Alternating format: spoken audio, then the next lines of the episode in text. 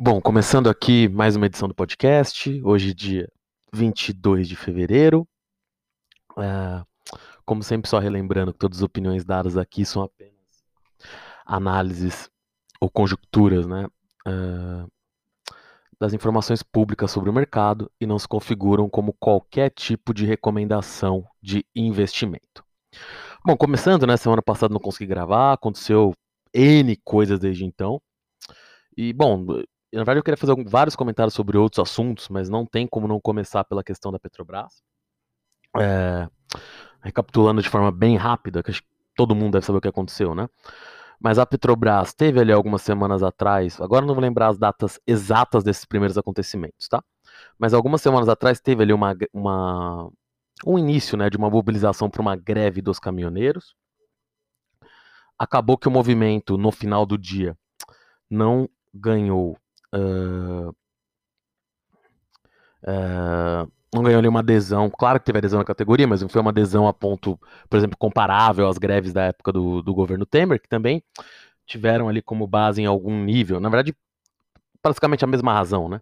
O aumento do custo dos combustíveis. Uh, vamos lá.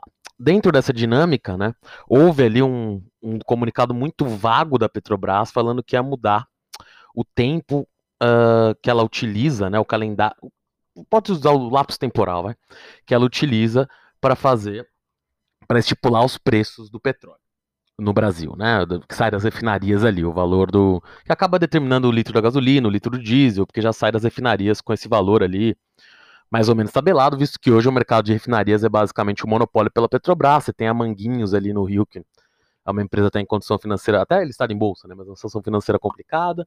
Você tem também, acho que uma outra refinaria independente no Rio Grande do Sul também muito pequena.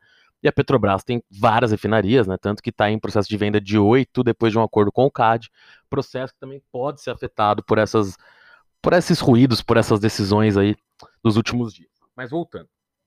Uh, o que aconteceu foi a Petrobras soltou um comunicado bastante vago falando que ia mudar o período que ela, sem delinear qual seria esse período, mas é mudar o período que ela utiliza para fazer, pra, pra, que ela utiliza como método para fazer a precificação dos seus preços, né?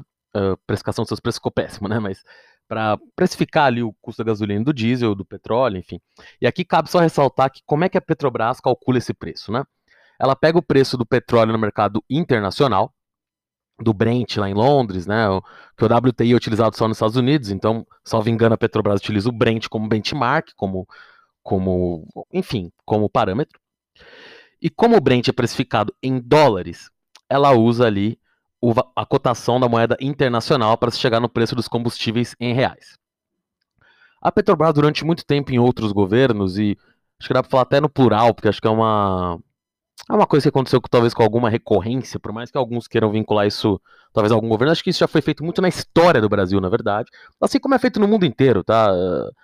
Diversos países do mundo têm subsídios para combustíveis, porque aí você não tem só combustível, né? Você tem também. É, em muitos países, por exemplo, que são muito frios, você tem a utilização do gás ali, né? Ou, enfim, do, ou de derivados do petróleo para você aquecer as pessoas no inverno. Então, no próprio Brasil, você é, Aqui no Brasil a gente usa muita energia hidroelétrica, né? Mas em muitos locais também onde as termoelétricas são maioria, ou usinas a carvão, você também tem alguma espécie de subsídio também para energia e tudo mais. Mas voltando. Uh, sempre teve ele ser de forma indireta, sempre tinha se algum tipo de subsídio no preço do petróleo no Brasil, né? Sempre não, mas durante bastante, durante um bom período, de forma a se amortecer um pouco as variações do mercado internacional. O fato é, durante muito tempo o Brasil também foi um importador de petróleo. Então isso de fato resultava em perdas econômicas claras para o país, mas é aquela coisa.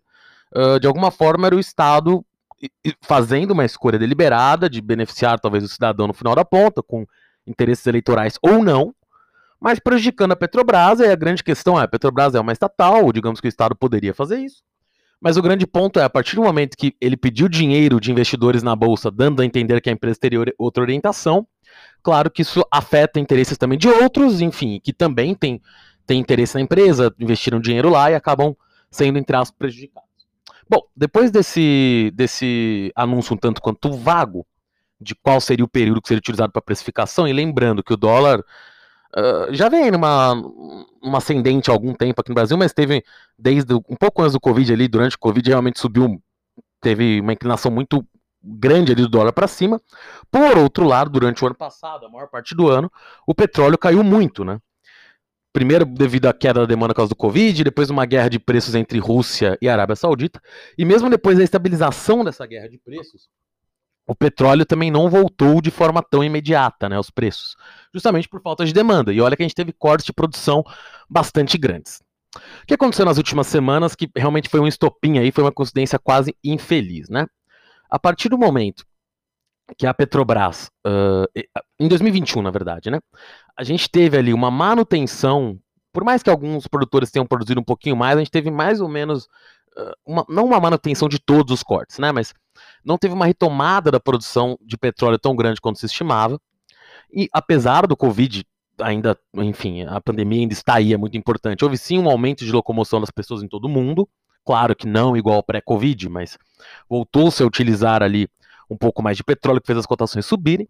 E a cereja do bolo, digamos, foi as, agora as recentes nevadas ali no Texas, né, que levaram o estado a situação de calamidade mesmo, alguns lugares sem luz por vários dias, sem água. E dentro desse cenário, que não sabe, o Texas é um grande produtor de petróleo nos Estados Unidos, e na verdade as nevascas nem se restringiram ao Texas, né? O Texas foi só o estado mais afetado, mas estados vizinhos ali também que tem alguma produção de petróleo também sofreram. Então, nesse cenário, né, as cotações acabaram subindo no curto prazo.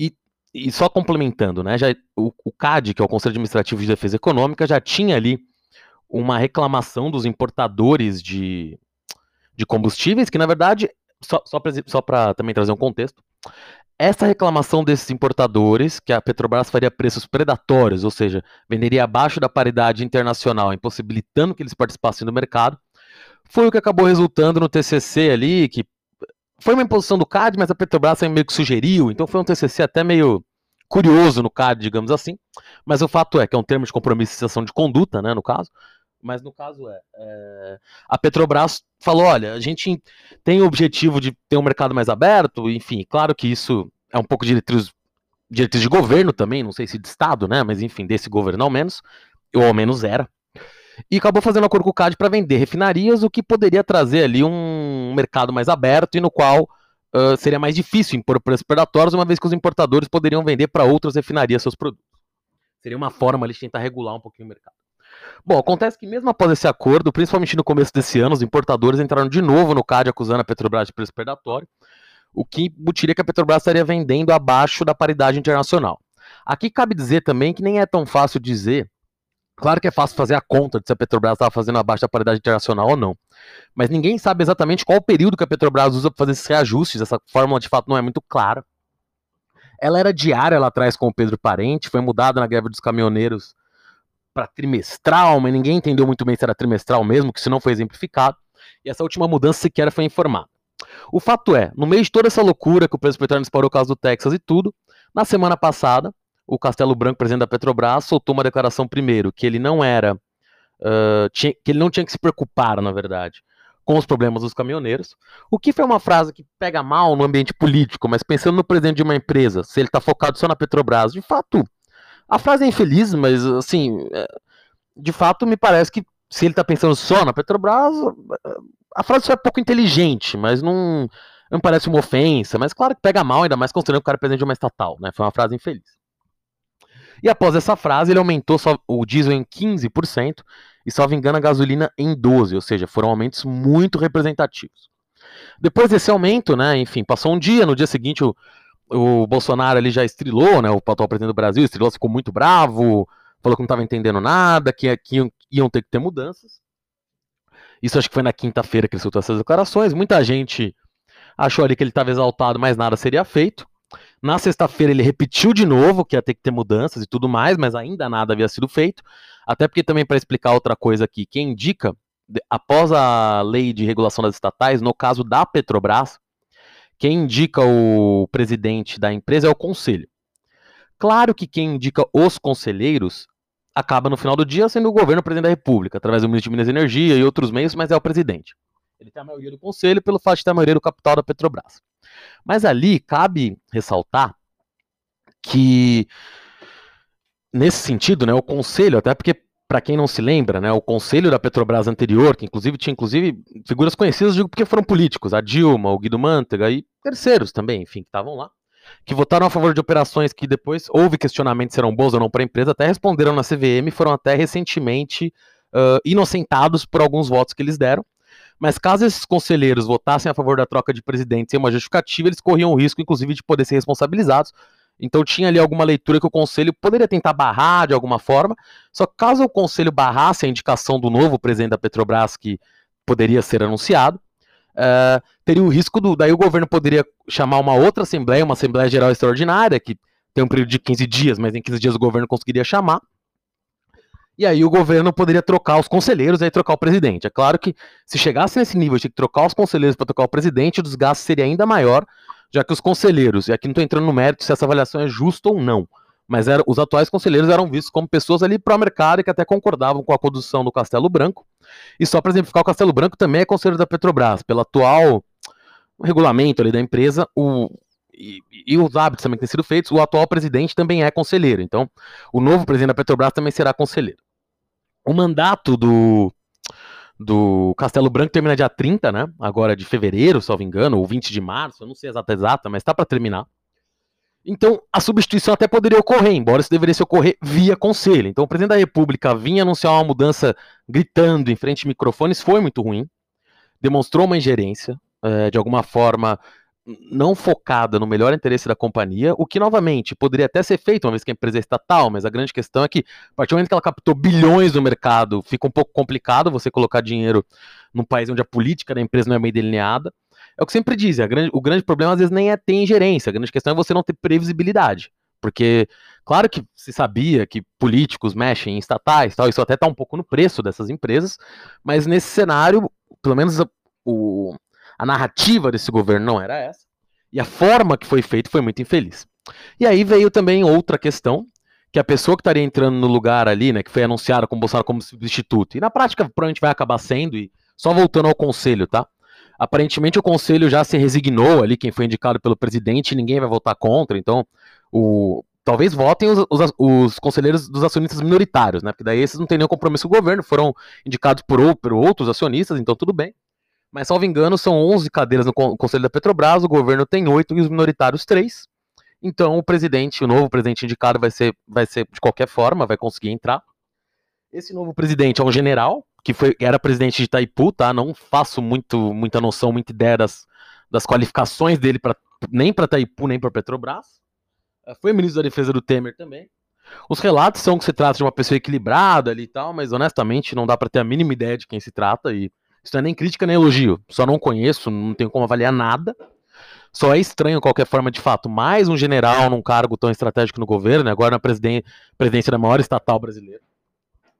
Fica também claro por algumas manifestações do presidente, até de hoje, por mais que ele fale, ah, não vou interferir em preço, não vou interferir em preço, fica muito claro que sim, vai, vai, provavelmente vai ser mudada de novo a dinâmica de precificação da Petrobras. Uh, no mínimo, claro, pode ser que só se estenda para o período ali de forma mais clara para se, para se, digamos, uh, amortizar impactos de curto prazo. Então, tem que ver como a empresa vai ficar, mas o fato é, a interferência da forma que foi feita foi desastrosa, a empresa caiu ali, me engano, 8% na sexta, ela tinha caído na quinta, hoje, enquanto eu falo, estava caindo 15%, 16%, ou seja, uma destruição de valor absurda.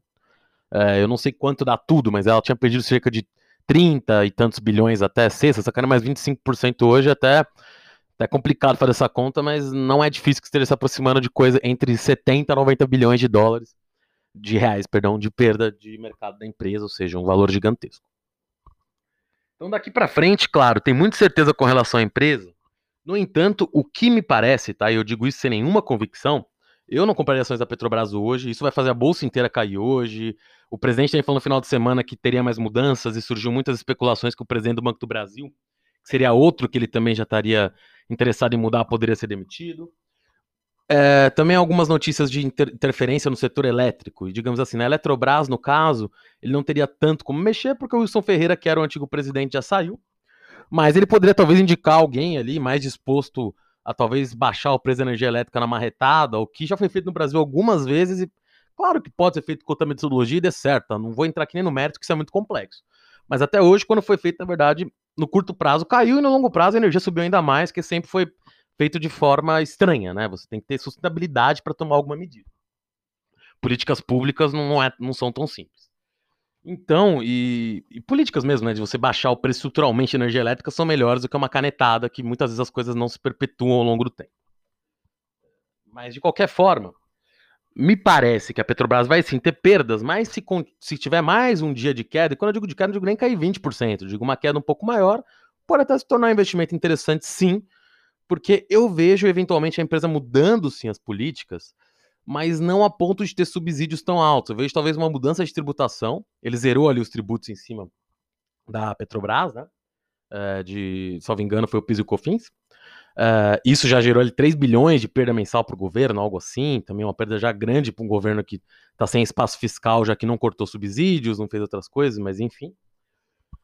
E fica também sob cheque ali a atuação do ministro da Economia, Aqui não estou falando que ela é boa, que ela é ruim, enfim, apesar dela ser muito mais de promessas do que de realizações, se você for ver tudo que já aconteceu. Mas o fato é que ela era uma agenda ali com viés e depois dessa intervenção fica em xeque se é isso mesmo. Então, assim, para a Bolsa é muito negativo. Mas eu não acho também que é que a bolsa cabe, mas as, os efeitos indiretos disso. O país já vinha ali em desaceleração, com a pandemia aí ainda chegando a, até a novos recordes de mortes. A gente tinha também uma queda vertiginosa na venda, nas vendas de varejo, que muitas vezes até acontece em janeiro, hum, algum tipo de queda, porque as pessoas gastam muito em dezembro, mesmo com 13 terceiro, e janeiro é um mês de PTU para quem paga escola, né? Tem filhos na escola privada, tem também custos de escola, mesmo quem tem no colégio público às vezes tem que comprar novos materiais.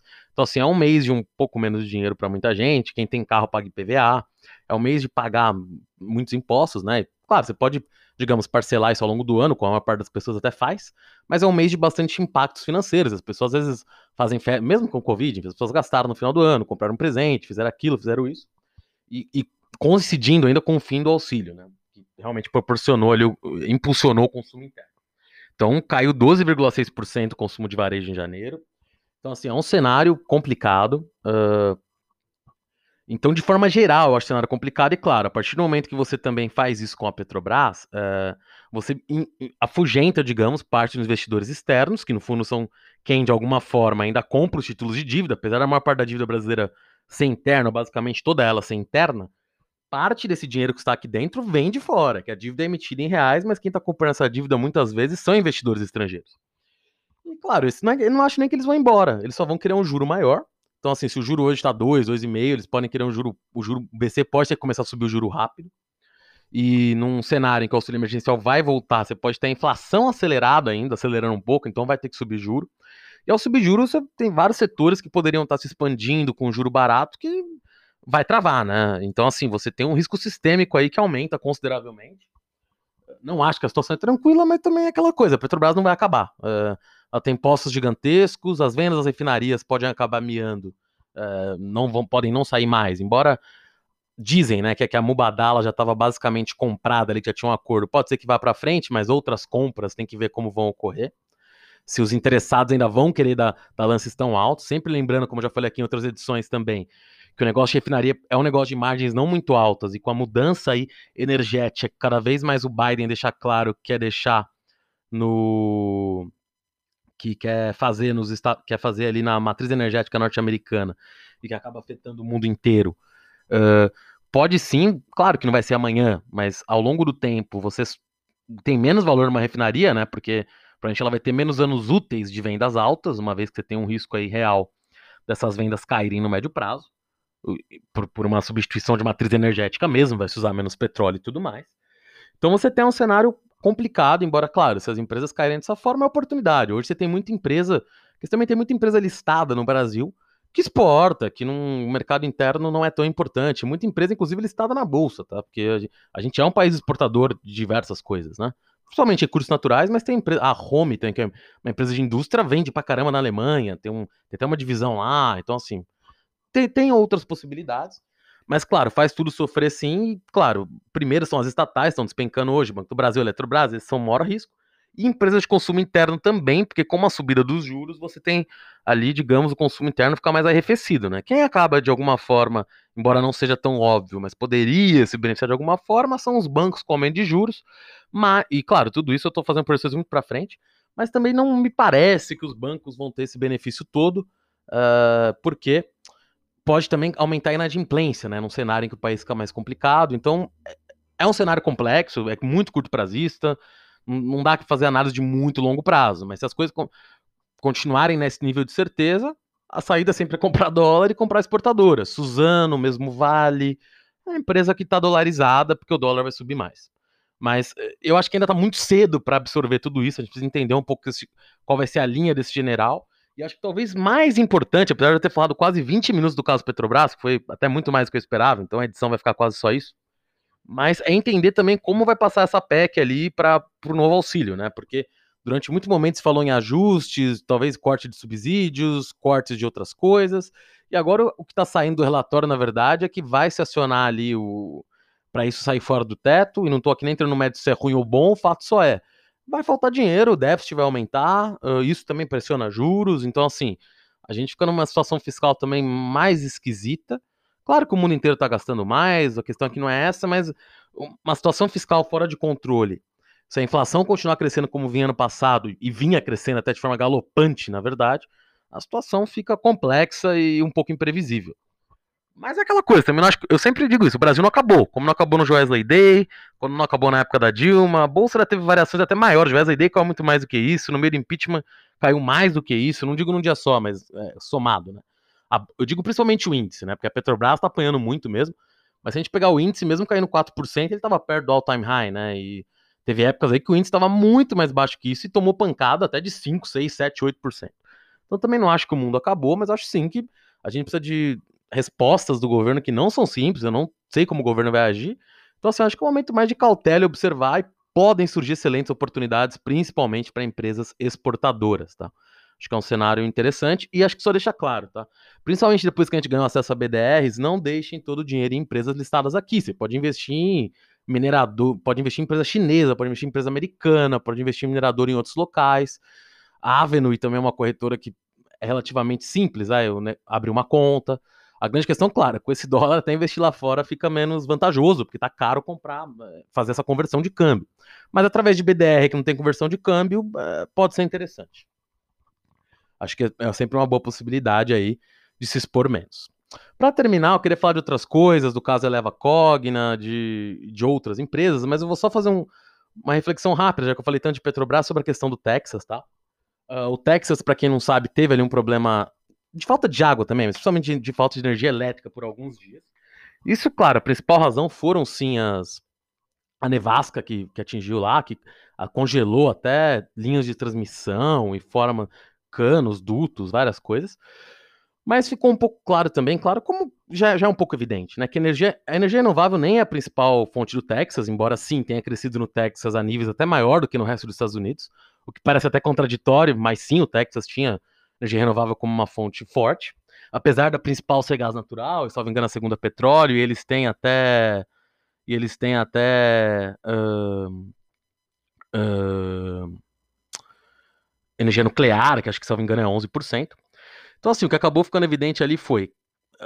Um, um, reator nuclear teve problema por causa das nevascas, algumas termoelétricas também, então assim, não foi uma coisa só das energias renováveis, mas o fato é, as energias renováveis ficaram basicamente impedidas até de, de terem produção, né, porque elas são intermitentes, uh, no meio da nevasca não tinha como produzir energia eólica, energia solar nem se diga. Né? Então isso só demonstra ali talvez que de fato o mundo ao fazer essa transição energética, vai precisar ir para algum modelo de meio termo. Seja ele utilizar gás natural, que polui um pouco menos, seja biomassa, embora biomassa não seja muito eficiente, seja nuclear. Que alguns lugares do mundo estão optando por energia nuclear. Até quando eu trouxe o Marcelo aqui, para quem ouviu DL2 Capital, falando da tese do Urano, acho que a tese do Urano só se, só se fortalece, tá?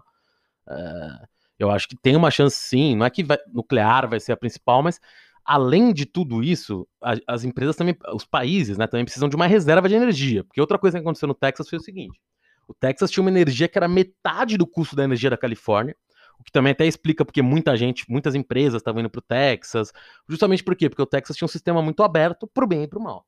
eles não tinham uma reserva, digamos, de energia adequada, apesar de eles terem um órgão lá estadual que olha isso e tenta prever as variações para tentar comprar mais energia.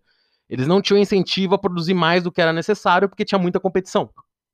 Então, você não tinha um excedente muito grande porque você não pagava por isso. Você pagava por energia vista, o mercado era à vista, o mercado se regulava, entre aspas, e isso fazia a energia ficar muito barata. Com essa, com essa nevasca, claro, faltou energia, porque você não tinha esse, essa reserva guardada, além das falhas na comunicação, na transmissão, que também aconteceram com água. E além disso, o Texas tinha uma questão que ele não era basicamente interligado a outros, a outros estados, né? Que nem aqui no Brasil você tem um sistema interligado nacional, onde um estado pode mandar energia para o outro, de um local para o outro.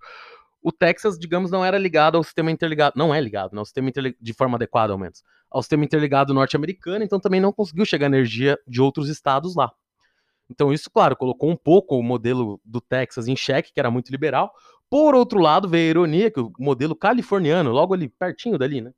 É, também teve problemas no começo do ano, e o modelo californiano, na verdade, onde costuma dar problemas causa de queimadas e outras coisas, é de uma empresa só, é monopolista, não é tão competitivo, é muito regulamentado, então assim, você tem ali um muito desregulamentado, outro muito regulamentado, e os dois com problemas, né? Embora, para ser bem honesto, o do Texas até dê problemas com menos frequência, porque o da Califórnia é problema todo ano. Mas o do Texas ficou claro que, que tá muito fácil, né, de ser afetado por qualquer impacto maior ali, né? Então, só para você ver como é difícil fazer política pública, não, não é fácil. Os dois modelos têm falhas muito claras e são modelos opostos, basicamente. Então, isso demonstra como é difícil chegar nesse modelo para transmissão de energia, mas o que eu queria trazer aqui, na verdade, é a possibilidade de entrar nesses tipos de minerais. Tá? Eu acho que a gente vai ter um aumento aí muito de questão dos casos elétricos lítio, cobre, porque vai sim ter um aumento muito grande uh, em produção de energia renovável, mas sempre tem em mente que vai ser necessário um plano B. E o mundo ainda está decidindo o que vai ser isso, na verdade. Se vai ser gás natural, se vai ser energia nuclear, se vai ser biomassa, ou se vai ter que ser uma mistura dos três, tá? Porque vai se utilizar um pouco de gás natural, mas a, apesar dele poluir bem menos que petróleo, ele polui, então pode ser que isso acabe ficando travado um pouco. É... E tem sempre uh, a questão da biomassa, essa questão da biomassa que ainda é muito incipiente, então demoraria muito, demora, vai demorar algum tempo para a biomassa se tornar realmente relevante. Nesse meio termo, o mundo vai ter que escolher. Sempre lembrando que, de alguma forma, apesar da energia nuclear voltou a ser utilizada no Japão, é muito utilizada na China, aparentemente vai começar a ser utilizada na Índia. A Austrália está vendo de voltar com energia nuclear. Nos Estados Unidos, na Alemanha, você tem ali a tirada rápida da energia nuclear, mas na França isso está indo mais devagar, a França ainda usa muita energia nuclear. Então, assim, tem que ver como o mundo vai adiantar com isso. O próprio Brasil está tentando entrar no médio se faz certo ou errado, mas até porque o Brasil tem muitas outras fontes de energia, energia elétrica e tal, que é até um pouco mais. Também é intermitente, caso a questão das chuvas, dos índices pluviométricos, mas é um pouco menos intermitente, é bem menos intermitente do que eólica e solar. Mas Você tem aí o Brasil também tentando levar a Anga 3 para frente, então assim, só para você ver que tem pontos de energia nuclear no mundo, aqui eu não entendo no mérito se a energia nuclear é boa ou ruim, enfim, acho que o Marcelo colocou lá o ponto dele muito bem explicado, porque ele vê as vantagens disso. Eu acho a discussão complexa, mas o fato é, acho que ele tem excelentes pontos, mas acho que o fato é, tem chance sim do urânio disparar com essa possibilidade, tá? Como ele tinha dito, acho que esse cenário vai se mostrando não provável, mas cada vez mais possível. E tem que ficar atento a isso, que pode ser uma possibilidade muito grande de ganhar dinheiro e vários outros minerais aí que tem essa possibilidade. Então, por hoje vai ser mais ou menos isso, né? Acabei focando muito nesse tema, porque é o tema do dia, né? Não tem como falar outra coisa, a bolsa tá despencando. Mas eu acho que, claro, claro que isso pode sim se perpetuar. Eu não estou tentando fazer previsões para o futuro. Mas tem algumas empresas que vão, vão continuar existindo. Vai afetar até não tanto a receita. Então, claro, não é qualquer coisa, mas as oportunidades estão abertas para quem souber olhar. E claro, quem estava comprado, principalmente em Petrobras, se não vendeu sexta, agora fica até difícil falar o que fazer. Mas está em empresa estatal é um pouco isso, né? Não só aqui. Então, é, o jogo é complicado. Então, por hoje é só. É, vou ver aí se eu gravo outras edições sobre outros assuntos, mas acho que a de hoje já foi, teve muita coisa, então não sei se vai ter tanto sentido gravar para falar de outras coisas tão imediatamente, enquanto a gente não tiver novos, novos desenlances do que está acontecendo. Então eu vou ver, se tiver sentido eu gravo outro em breve, digo assim, antes da próxima segunda, mas vamos ver como as coisas caminham, porque tem muita coisa acontecendo. Então é isso, até a próxima, valeu.